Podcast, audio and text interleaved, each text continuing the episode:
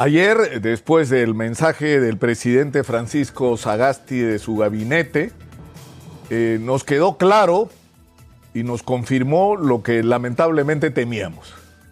No tenemos la vacuna para el coronavirus. Todo lo que se nos dijo al respecto era puro palabreo.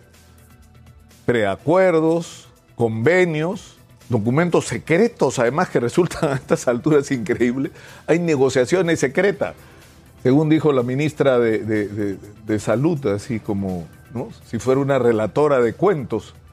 Eh, cuando de lo que se trata es algo tan simple como tener contratos firmados que nos den la garantía de que recibamos al menor plazo posible vacunas para aplicarlas en primer lugar a nuestra gente que está en el primer nivel enfrentando, en, el primer, en la primera fila enfrentando la pandemia de las personas más vulnerables.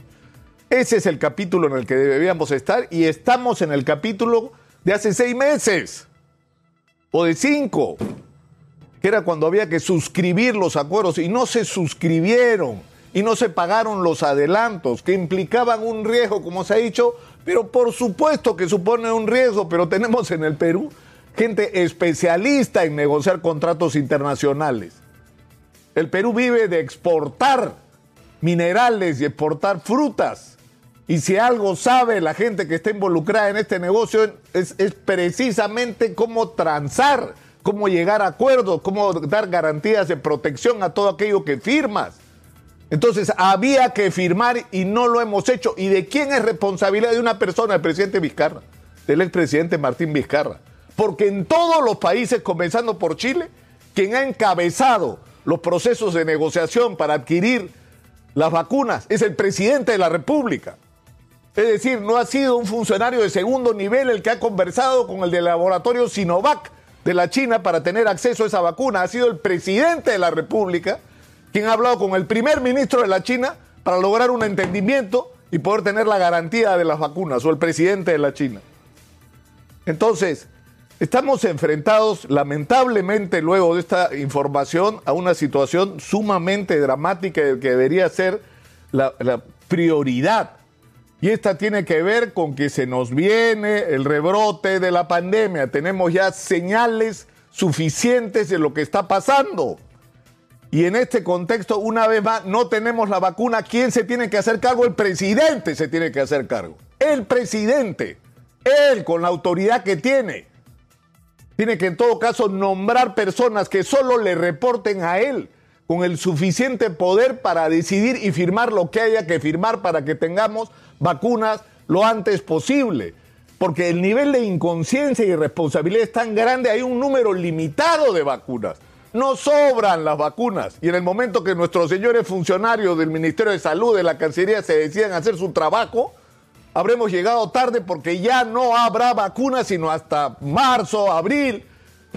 Y enfrentaremos una crisis en los próximos meses que puede ser destructiva para la salud y la economía de los peruanos. Entonces, esto es urgente y hay que hacerlo ahora. Había que hacerlo ayer, pero bueno, hay que hacerlo ahora. En segundo lugar, no podemos repetir la historia de tener un sistema de salud con el nivel de deterioro que, es el que nos ha con el que hemos tenido que enfrentar la crisis del coronavirus. Y hace rato que ya se sabe lo que hay que hacer, pero hay que hacerlo. Es decir, no puede ser que esté claro que tenemos que fortalecer el nivel primario de atención, que es nuestra principal barrera para impedir que la gente llegue muriéndose a los hospitales. ¿Y qué son las postas médicas, los centros de salud y todos los mecanismos, los, policlínicos? ¿Para qué? para detectar tempranamente la enfermedad, aislar a los pacientes enfermos y a su entorno, establecer lo que se llama el cerco epidemiológico y controlar la expansión de la infección. Pero el detalle es que no solamente necesitas recursos para ello, como son las pruebas moleculares y no las pruebas rápidas, que para esto no sirven, sino necesitas gente. Entonces es absolutamente insensato que se haya aprobado un presupuesto de la República donde esto no está contemplado, donde los déficits de personal en el sector salud siguen siendo los de siempre, donde tenemos encima miles de trabajadores en el sistema CAS, que es un sistema absolutamente perverso y muchos de ellos no saben siquiera si el primero de enero van a seguir trabajando porque no les han renovado los contratos.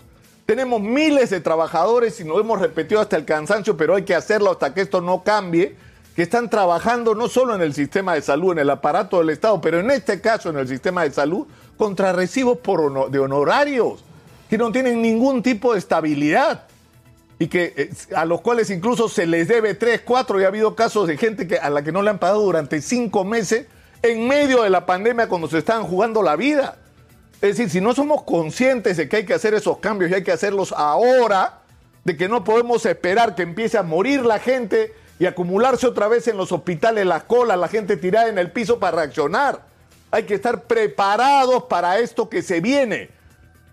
Hay que exagerar todas las medidas que nos permitan que nuestro sistema de salud sea capaz no solo de recibir gente que llega muriéndose a los hospitales, sino de evitar que eso ocurra de detectar esto tempranamente, pero eso significa instalaciones, significa equipamiento, significa pruebas y significa gente. Necesitamos personal para que haga la chamba de una manera desesperada.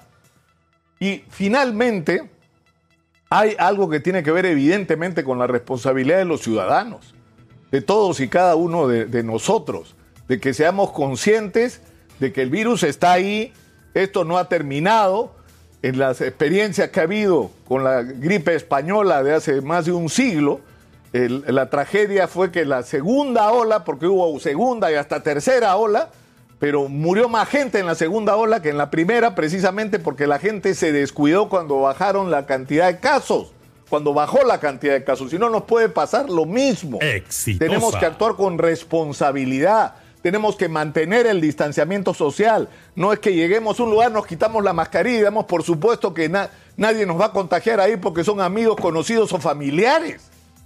Hay que exagerar las medidas de precaución, hay que evitar los aglomeramientos, hay que evitar el contacto cercano con otras personas, hay que lavarse las manos y usar alcohol para desinfectarse, hay que usar permanentemente la mascarilla y solo quitársela cuando uno esté con otras personas cuando esto sea indispensable para actos como comer o, tomar líquidos. Pero nuestra, nuestra actitud personal como ciudadanos tiene que ser la, la de cuidarnos a nosotros mismos porque es la manera que ayudamos a que se cuide toda la sociedad y nuestro entorno para comenzar. Estamos en una situación muy, muy complicada. Estamos en un momento en el que felizmente hay cosas que se pueden hacer para enfrentar esta situación. Pero tenemos un serio problema, un serio problema por cómo se han manejado las cosas sinceramente hasta ahora, porque ya de palabreo los peruanos tuvimos suficiente. O sea, no, no podemos, no podemos admitir que se repita la historia y que se parezca a lo que ya vivimos, cuando ya sabemos lo que tenemos que hacer y lo que ocurre es que no lo hacemos o no lo hacen quienes deberían hacerlo.